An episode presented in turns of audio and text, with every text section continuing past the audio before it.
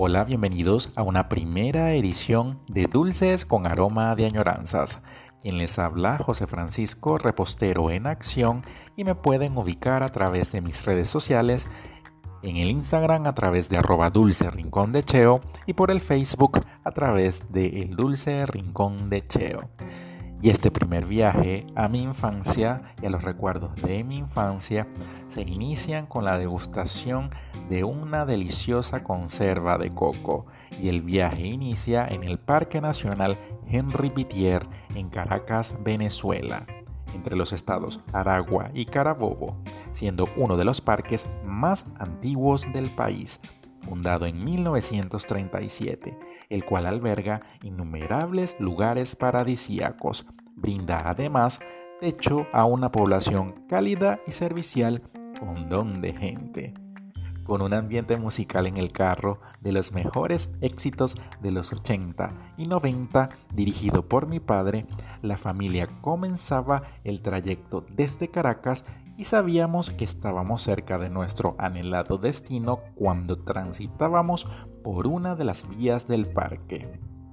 Quizás para algunos conductores era una vía compleja, pero para todo aquel que transitaba por allí tenía la dicha de respirar vida en el trayecto, debido a que el parque no era egoísta con el entorno que creaba con su clima y vegetación, ya dejando atrás la compleja vía y la población de Ocumare de la costa, comenzaba a sentir la brisa y a percibir un aroma particular a coco, lo cual era indicio de que el viaje culminaría y al fin llegaríamos a nuestro anhelado destino, la Bahía de Cata, lugar paradisíaco y destino obligatorio de algún fin de semana y de las vacaciones escolares.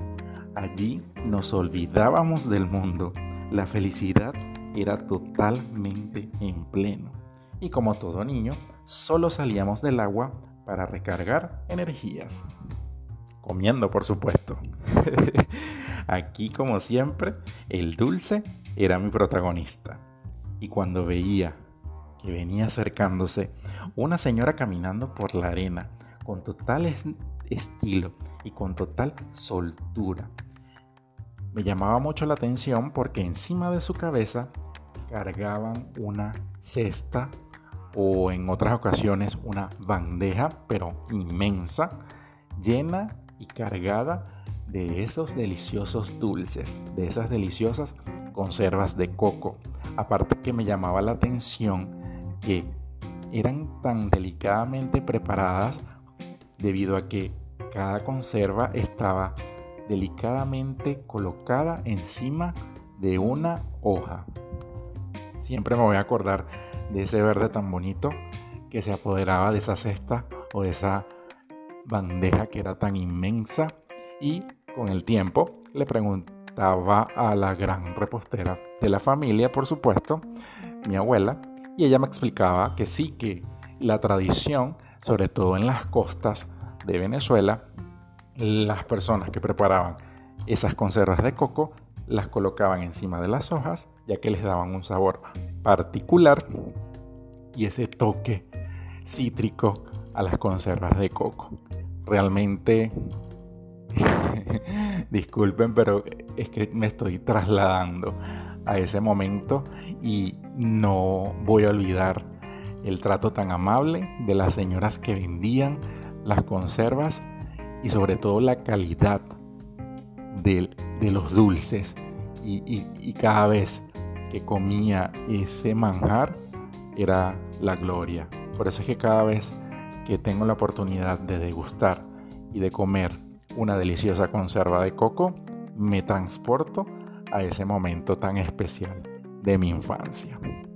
Espero que les haya gustado este breve recorrido a, mi infancia y en particular a, llamando a las conservas de coco este, esta pequeña historia y resumen. Así es que bueno, eh, los espero en otra próxima edición. Quien les habló José Rodríguez, repostero en acción y me pueden ubicar a través de mis redes sociales en Instagram a través de arroba dulce rincón de cheo y por el Facebook a través de el dulce rincón de cheo. Hasta luego, nos vemos pronto.